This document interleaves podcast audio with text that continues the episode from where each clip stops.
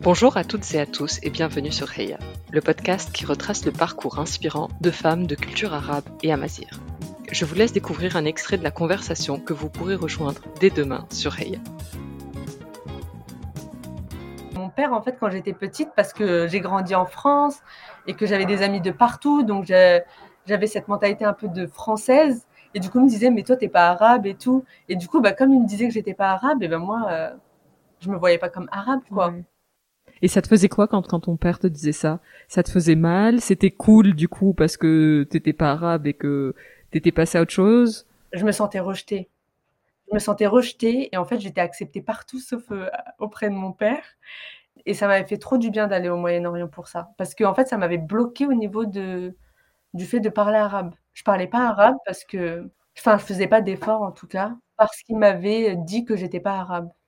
C'est drôle l'importance de de ces petits chats que tu peux avoir euh, entre parents enfants qui ont l'air de rien sur le coup et à quel point ça reste euh, Ouais, ah ça m'avait bloqué, je me rappelle au Moyen-Orient, genre en Irak, j'arrivais pas à parler. Et puis les Irakiens ils me considéraient comme une française. Genre j'avais beau leur dire que j'étais tunisienne, ils me considéraient comme une française. Et puis peu à peu, au fur et à mesure du voyage jusqu'en Égypte, euh, les gens parce que je commençais à parler arabe, et parce que je commençais à, voir euh, l'arabe en moi, je dis arabe avec des guillemets, hein, et ben je, les gens l'acceptaient en fait. Et ils me voyaient comme une Tunisienne. C'est hyper intéressant, ce truc de si toi tu ne le sens pas, si toi tu ne l'assumes pas, et eh ben tu vas pas le transmettre, ça va pas, ça va pas passer ah dans les yeux des autres. Ah mais clairement, de toute façon, le monde est un reflet de nous-mêmes.